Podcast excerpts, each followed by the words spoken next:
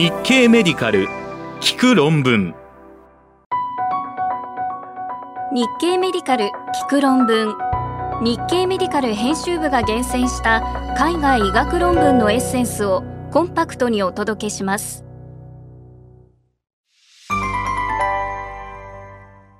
はじめに2021年9月8日に日経メディカルで紹介した COVID-19 治療に回復期血漿が有効かどうかを検証した結果です。ザ・ニューイングランド・ジャーナル・オブ・メディスン誌から回復期血漿は早期に投与しても COVID-19 の進行を抑制できない発症から7日以内に受診した外来患者に投与するアメリカの臨床試験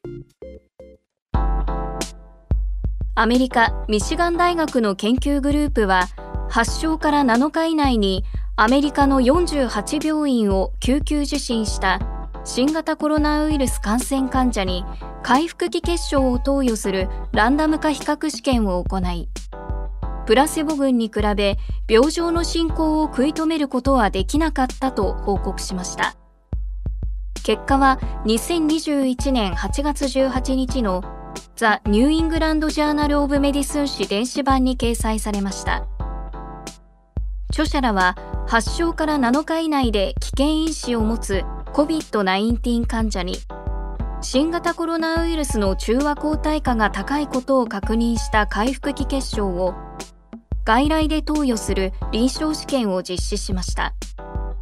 組入れ対象はアメリカの21州にある48病院の救急部門を受診して新型コロナウイルス感染が拡散検査により確認された発症から7日以内の患者で年齢が50歳以上か危険因子を1つ以上保有していることとしました。条件を満たした患者は1対1の割合で回復期結晶1単位またはプラセボにランダムに割り付けました。どちらも遮光バッグを使って30分以上かけて点滴常駐しその後60分以上経過観察しました。使用する回復期結晶は原則としてプラーク減少中和試験で50%阻害希釈する抗体価が1対250以上であることが確認された結晶を試験に用いました。主要評価項目はランダム割り付けから15日以内の病状の進行に設定しました。511人が試験に参加し257人を回復期結晶に254人をプラセボに割り付けました。15日以内の進行が認められたのは介入群の30%と対象群の31.9%でした。プラセボ群に対する回復期結晶群の優越性の事後確率は0.68でした。組入れ条件は救急から帰宅可能な患者としていましたが救急受診後に割り付けられた治療を受けてそのまま入院した患者が回復期結晶群に19人プラセボ群に6人いました。感度解析としてこれらの患者を除外した分析も行いましたが両群に優位差は見られませんでした。投与された回復期結晶の中和抗体価は96.4%が1対250以上という条件を満たしていました。50%阻害希釈する抗体価の中央値は1対641でした。抗体価の高さと病状の進行には関連が見られませんでした。30日以内の死亡は回復期結晶群の1.9%とプラセボ群の0.4%に発生し有意差はありませんでした。有害事象の発生率もおおよそ同様で差が認められたのは呼吸困難が対象群に多く発生したのと輸中関連反応が介入群に多く発生したことです。これらの結果から著者らは発症から1週間以内のハイリスクの COVID-19 外来患者に対する回復期結晶の投与は病状の進行を抑制しなかったと結論しています詳しい内容は日経メディカル聞く論文で検索してください。論文コラムへのリンク先を掲載しています。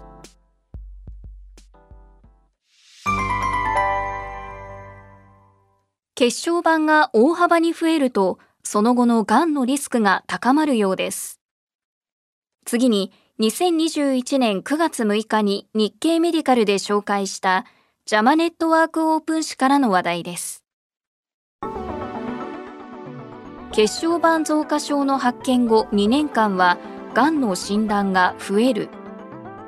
相対リスクが高いのは、卵巣がん、胃がん、結腸がん、肺がんなど。カナダのウーマンズ・カレッジ・ホスピタルの研究グループは、オンタリオ州の住民を対象とする後ろ向きコホート研究を行い、血小板数の増加が新たに見つかった人を5年後まで追跡してがんの発症率を調べたところ特に発見後の2年間は血小板数が基準範囲内だった人よりも固形がんと診断されるリスクが増加していたと報告しました。結果は2021年8月12日のジャマネットワークオープン誌電子版に掲載されました。一部のがん患者には静脈血栓塞栓症が発生します。また新規診断のがん患者の一部には血小板増加症が認められます。さらに血小板はがんの発生と進行に役割を果たすと考えられてきました。そこで著者らは血小板増加症の新規診断とその後のがんの発症リスクを検討するためにカナダのオンタリオ州で定期的に医師の診察を受け全血球計算結果が記録されている成人住民のデータを用いたコホート研究を計画しました。対象は45万パーマイクロリットルを超える血小板数の増加が初めて見つかった40歳から75歳の成人です。血小板増加症患者を暴露群とし患者1人に対して5人の割合で血小板数が基準範囲内の対象群を選ぶことにしました。主要評価項目は血小板増加症が見つかった日から5年以内のがんの診断としました血液検査の結果が記録されていたオンタリオ州住民338万6716人のうち血小板増加症が見つかった患者は5万3339人いました。5年間の追跡中に暴露群の5008人ががんと診断されていました。対象群と比較した5年以内の血液がん発症の相対リスクは4.03で、固形がんでは1.88でした。2年以内の相対リスク増加が最も顕著だったがんの種類は卵巣がんの7.11でしたその他のがんでは胃がん結腸がん肺がん腎臓がん食道がんなども2年以内の相対リスクが高くなりましたこれらの結果から著者らは血小板数の増加はその後2年間のがんのリスク増加と優位な関連が見られたため原因不明の血小板増加が見つかった患者には、がんのスクリーニングを推奨するべきだろうと結論しています。詳しい内容は日経メディカル聞く論文で検索してください。論文コラムへのリンク先を掲載しています。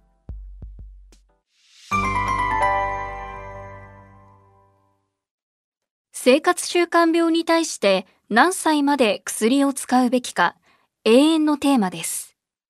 続いて、2021年9月7日に日経メディカルで紹介したランセットヘルシーロンジェビティ誌からの話題です。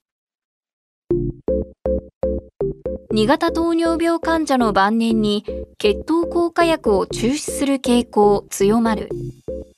80歳以上で死亡したデンマークの2型糖尿病患者の処方記録を照合した研究。デンマークのステノ糖尿病センターコペンハーゲンの研究グループは、デンマークの糖尿病患者登録を用いて、2006年から18年の間に年齢80歳以上で死亡した2型糖尿病患者に対する血糖効果薬の処方記録を調べ、亡くなる前10年間の処方中止状況を分析しました。結果は、2021年8月12日のランセットヘルシー・ロンジェビティ誌電子版に掲載されました。2型糖尿病の治療の目的は高血糖の症状を減らし、合併症のリスクを減らし、死亡を防ぐことですが、75歳を超えた高齢者の治療選択に関するエビデンスはわずかです。そこで著者らは、患者が亡くなる前10年間の血糖効果薬の使用状態を調べて、臨床的、社会経済学的強変数の影響を検討するコホート研究を計画しました。デンマーク糖尿病登録を用いて2006年1月1日から2018年12月31日までに80歳以上で死亡した2型糖尿病患者を選び出しました。該当する高齢の2型糖尿病患者は5万2523人見つかりました。死亡前の10年間に血糖効果薬を中止した患者の割合が増えていました。死亡時点でいずれかの薬剤を使用していた患者の割合は2006年には52%でしたが2018年には38%になっていました。どの薬も死亡が近づくにつれて処方される患者の割合が低下する傾向を示しましたが特にメトホルミンと SU 薬は10年前から死亡した年に向けて毎年使用者の割合が減少し続けていました。これらの結果から著者らは、近年では2型糖尿病患者が亡くなる数年前から血糖効果薬の処方が中止される傾向が強まっていることが示唆されたと結論しています。今後は血糖効果薬の処方中止が入院、低血糖、高血糖などのアウトカムに及ぼす影響を調べる研究を行う必要があると述べています。詳しい内容は日経メディカル聞く論文で検索してください。論文コラムへのリンク先を掲載しています。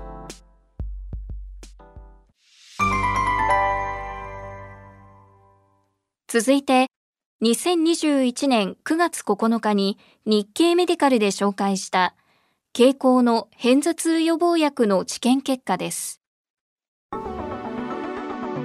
ザ・ニューイングランド・ジャーナル・オブ・メディスン誌から CGRP 受容体拮抗薬アトゲパントは片頭痛予防に有効か1ヶ月あたりの片頭痛日数を減らせるかを調べた予防薬としての臨床試験アメリカメットスター・ジョージタウン大学病院の研究グループはカルシトニン遺伝子関連ペプチド CGRP 受容体拮抗薬アトゲパントを12週間投与して1ヶ月あたりの片頭痛が起こる日数を減らせるかを調べる第3層臨床試験を行いプラセボに比べ1ヶ月あたりの平均値で1.2日から1.7日減少していたと報告しました。結果はザ・ニューイングランド・ジャーナル・オブ・メディスン誌2021年8月19日号に掲載されました。CGRP は片頭痛の病態生理に関係することが分かっています。すでに承認されている片頭痛予防薬はモノクローナル抗体製剤で皮下投与する必要があります。今回は傾向の CGRP 受容体拮抗薬であるアトゲパントの片頭痛予防効果を調べるための第3層臨床試験でプラセボを対象に 10mg、30mg、60mg のアトゲパントの有効性と安全性を調べるのが目的です。組入れ対象は18歳から80歳の片頭痛患者で、発症時の年齢が50歳未満であり、1年以上の片頭痛歴がある人としました。主要評価項目は割付薬の投与期間に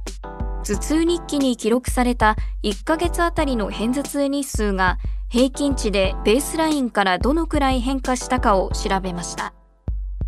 条件を満たした910人がランダム割付に参加しました。有効性に関する評価の対象になったのは873人でした。各軍のベースラインの偏頭痛日数は7.5日から7.9日の範囲でした。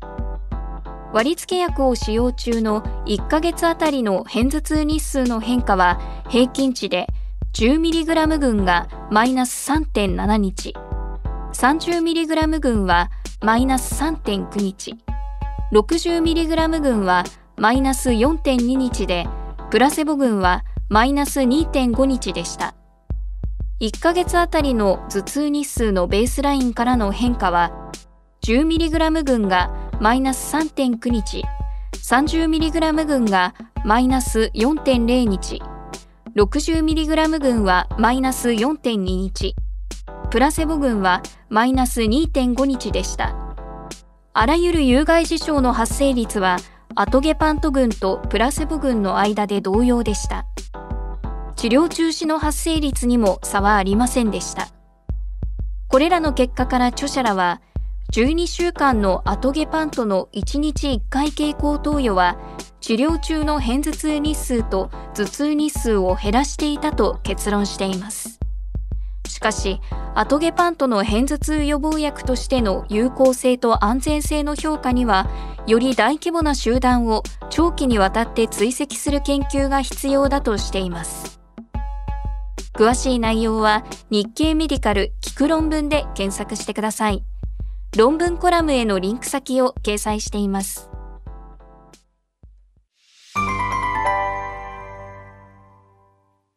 子供に対する教育は健康の観点からも重要です。最後に2021年9月10日に日経メディカルで紹介したジャマネットワークオープン誌からの話題です。幼少期からの教育的介入は30年後の心血管疾患リスクを減らす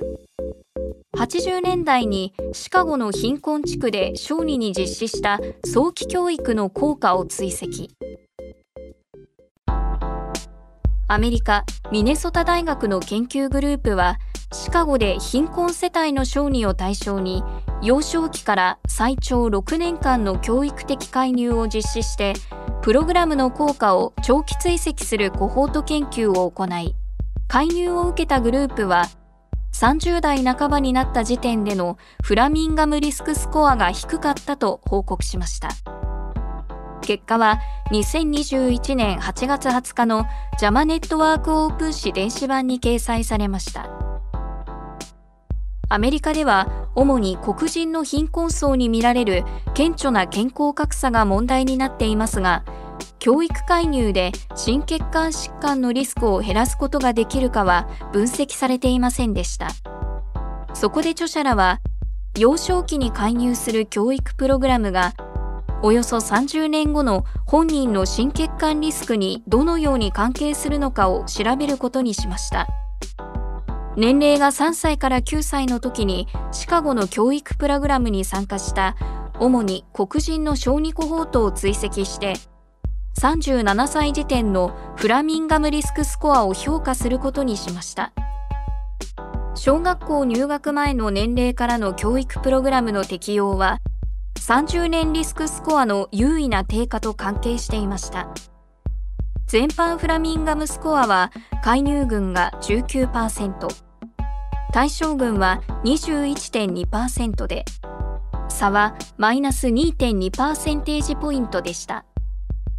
ハードフラミンガムスコアはそれぞれ10.8%と12.4%で差はマイナス1.6パーセンテージポイントになっていました。さらにいずれかのスコアが17%以上で30年リスクが中等度から高度に分類された集団においても介入群の方が優位に良好でした。続いて小学校入学から3年生までの期間の教育プログラム適用についても同様に検討しましたがスコアに優位な影響は見られませんでした。幼稚園入園から小学校3年生になるまでに4年以上プログラムを受けていた集団は対象群に比べ心血管疾患リスクスコアが好ましい傾向が見られたもののフラミンガムリスクスコアの差は優位にはなりませんでした。ただし、30年リスクが中等度から高度とみなされた集団では、教育プログラムの利益が優位に認められました。学歴との関係について検討したところ、34歳までの教育年数は、教育プログラムへの参加と心血管疾患リスクの関係に大きな影響を及ぼしていました。これらの結果から著者らは、準実験的な研究により健康格差リスクが高い集団に対する幼少期の総合的なプログラム介入が中年期の心血管疾患リスクの低下と関係することが初めて示されたと結論しています。詳しい内容は日経メディカル聞く論文で検索してください。論文コラムへのリンク先を掲載しています。